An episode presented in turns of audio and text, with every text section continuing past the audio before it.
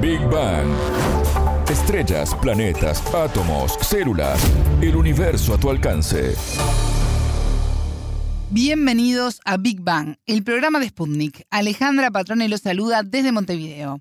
Ya está con nosotros Anabela Paricio. Anabela, ¿cómo estás? Bienvenida. Bien, Ale, muchas gracias. Un bólido cayó en el sur latinoamericano y se vio en Uruguay y Argentina. Hablamos con algunos de los protagonistas que captaron y ahora analizan este fenómeno. En Big Bang. Temas, preguntas, expertos. Para entender el cosmos, para entender la vida, para entender nuestro planeta.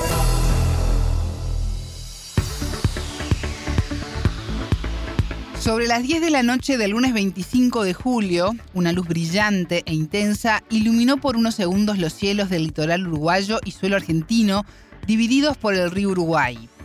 Varias cámaras captaron el momento y vecinos dieron aviso a las autoridades y astrónomos locales para tratar de entender qué pasó. Al día siguiente se volvió a repetir este fenómeno. ¿Qué sabemos hasta ahora, Anabela? Imagínate primero, ¿no? el susto de ver esas luces en el cielo, ¿qué está pasando? Bueno, el martes a la noche se volvieron a registrar, pero no uno, Ale, sino siete meteoros en el cielo uruguayo. Manuel Caldas, docente del Departamento de Astronomía de la Facultad de Ciencias del Uruguay, explicó a Big Bang que estos últimos eran mucho menos brillantes que el bólido observado el lunes, pero estiman que todos estarían asociados a la lluvia de meteoros de las delta acuáridas del sur. Esta lluvia está probablemente asociada al cometa 96P Magholtz, un cometa de corto periodo, y todo esto ahora es motivo de investigación para los astrónomos. Y fueron una cámara del canal de televisión de Fray Ventos al oeste de Uruguay, otra del Centro de Monitoreo Meteorológico Climático en el norte de Rosario, Argentina, y otra ubicada en la ciudad de Dolores, al oeste de Uruguay, las que captaron las imágenes de estos astros. La uruguaya Alejandra Banchero, profesora de astronomía del Liceo 1 de Dolores y encargada de una de las cámaras que captó el fenómeno, nos contó cómo fue este proceso de detección. En la cámara que está instalada en el Liceo número 1, doctor Roberto Taruselli, de la ciudad de Dolores, observó como un destello de luz que por después, por el análisis que se hace del video, concluimos que, que se trata de un bólido, que es un meteoro muy brillante que al ingresar a la atmósfera a una velocidad muy alta se calienta y produce un efecto luminoso. Y nos enteramos del fenómeno porque mm, varios habitantes de, la ciudad de Dolores reportaron, eh, varios vecinos reportaron que, habían visto el fenómeno en el norte con dirección hacia el suroeste y después de eso el siguiente paso fue comunicarnos con Montevideo donde reciben todos los videos de las cámaras para corroborar el, fenómeno. Hasta el momento no, no, hemos tenido ningún reporte de otro fenómeno similar, por lo menos desde nuestra estación, que es la estación 6, no, no se ha observado nada. Este ha sido el que más ha llamado la atención, sobre todo por la luminosidad que generó. La cámara se instaló el año pasado en el techo del liceo número uno de Dolores. Es una cámara All Sky. Ahora hace, hace unos meses se, cambió por otra más moderna, que alcanza 80 kilómetros de altura y 100 kilómetros de radio. La palabra bólido la utilizamos muchas veces en la vida cotidiana de forma coloquial para referirnos a algo veloz. Yo con mis hijos, desde que aprendieron a caminar, son dos bólidos, lo digo cada rato. Bueno, pero ¿qué es esto? ¿De qué se trata? ¿Qué quiere decir exactamente? Bien, bueno, Caldas también nos explicó cuál es la definición desde el punto de vista astronómico de este fenómeno captado por las cámaras All Sky, cuyo nombre refiere a que su lente logra captar todo el cielo. Un bólido es una estrella fugaz más brillante que el planeta Venus, por definición, digamos. En astronomía, en lugar de estrella fugaz, hablamos de eh, meteoro.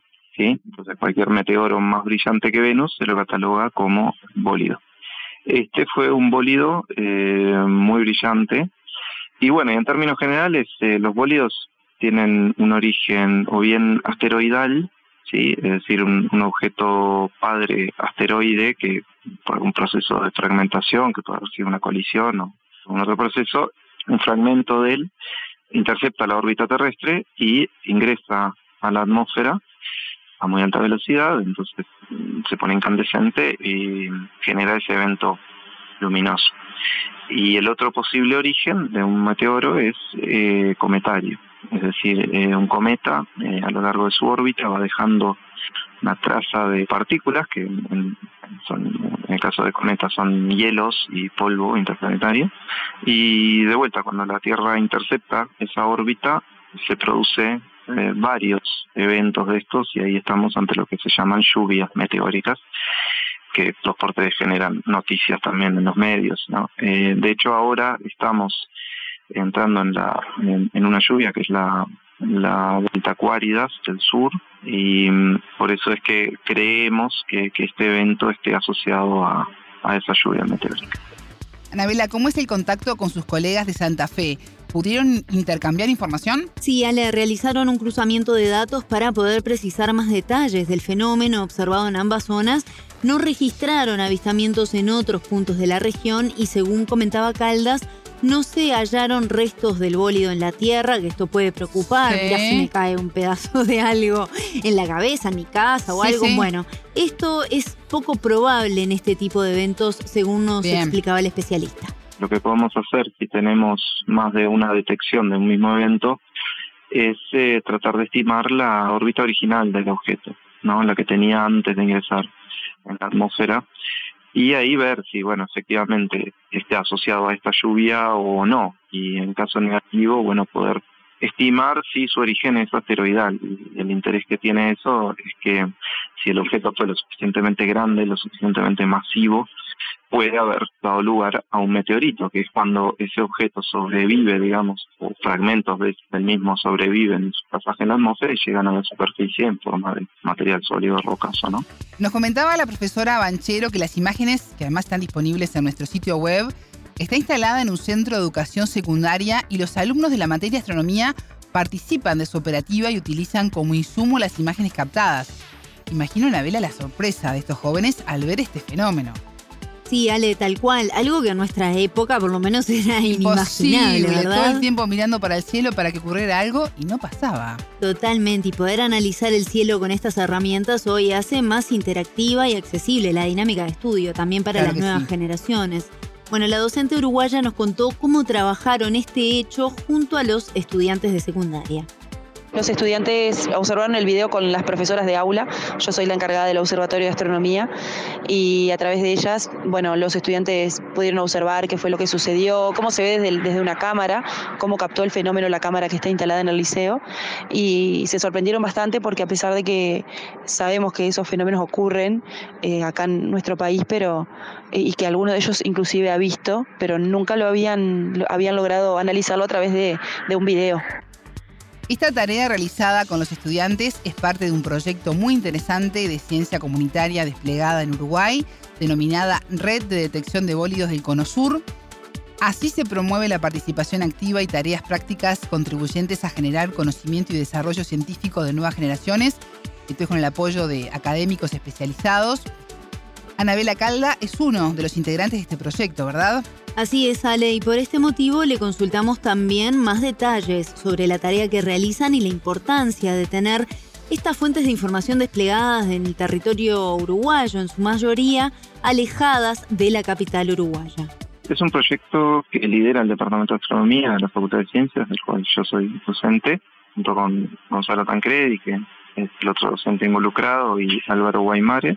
Somos tres docentes y luego un grupo, unos cinco estudiantes de grado de astronomía, que han estado muy involucrados en el proyecto. Pero este es un proyecto además que tiene una fuerte componente de ciencia ciudadana, es decir, que busca el involucramiento de, en este caso, en nuestro caso, comunidades educativas de, enseñanza media, en liceos, en UTUS, en la producción del conocimiento científico. En concreto, lo que nosotros hacemos es instalar las cámaras en liceos como el de Dolores, por ejemplo, y ahí los estudiantes y, profesores pueden participar tanto de la instalación de la cámara como de la operación de la cámara y también, sobre todo, en lo que más han estado vinculados, es en la posterior clasificación de los videos que, se generan en la noche, porque las cámaras corren un, programa que lo desarrollamos nosotros, de detección automática de, movimiento en el cielo, y eso produce todo tipo de videos, pájaros, eh, una nube o aviones, y meteoros también, por supuesto.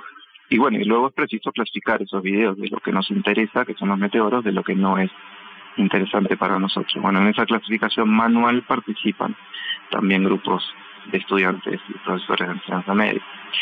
Y lo otro que hemos implementado recientemente, un, grupo de estudiantes de ingeniería eléctrica, de Facultad de Ingeniería, hicieron su proyecto de fin de carrera con un clasificador automático de videos, con aprendizaje maquinal implementar un algoritmo ellos y con resultados muy muy satisfactorios y muy promisorios y que van a facilitar mucho la tarea de, de postprocesamiento de esa cantidad importante de datos que vamos a estar generando cuando tengamos las 20 estaciones operativas. Ahora tenemos 7.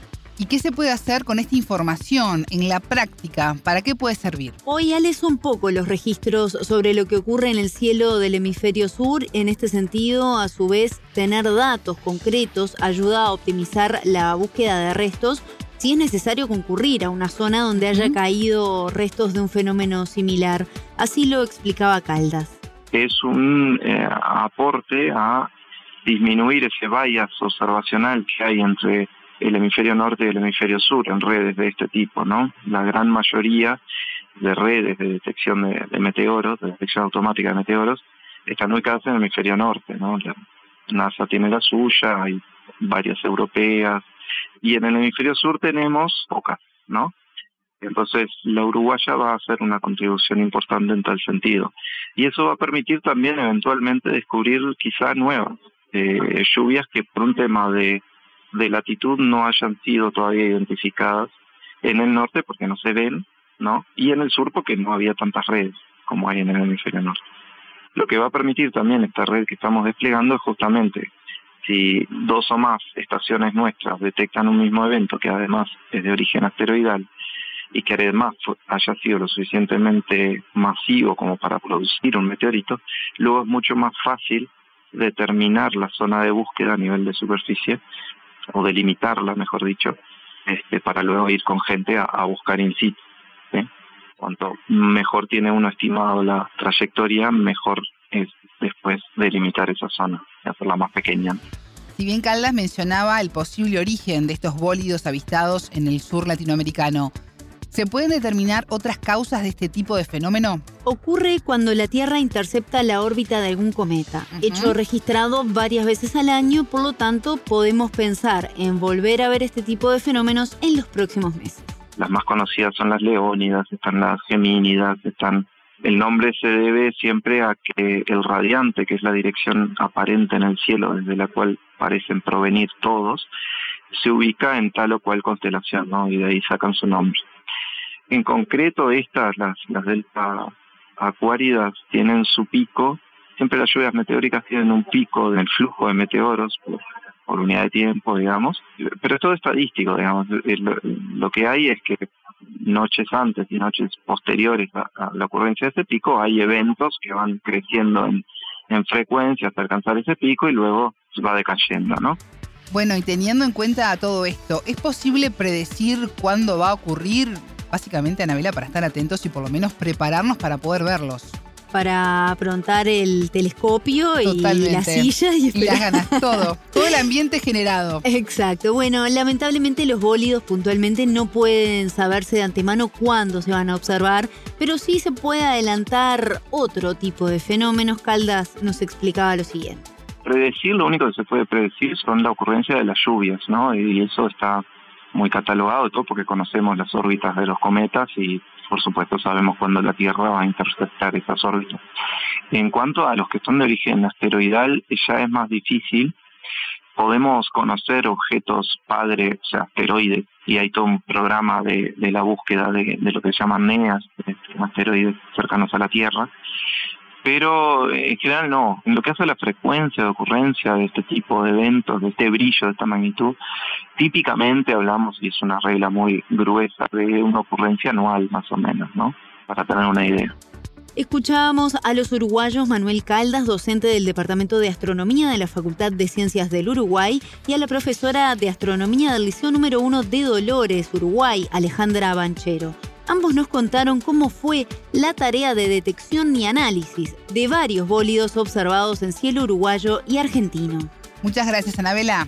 Un placer. Pueden volver a escuchar este programa por mundo.spundinews.com. Esto fue Big Bang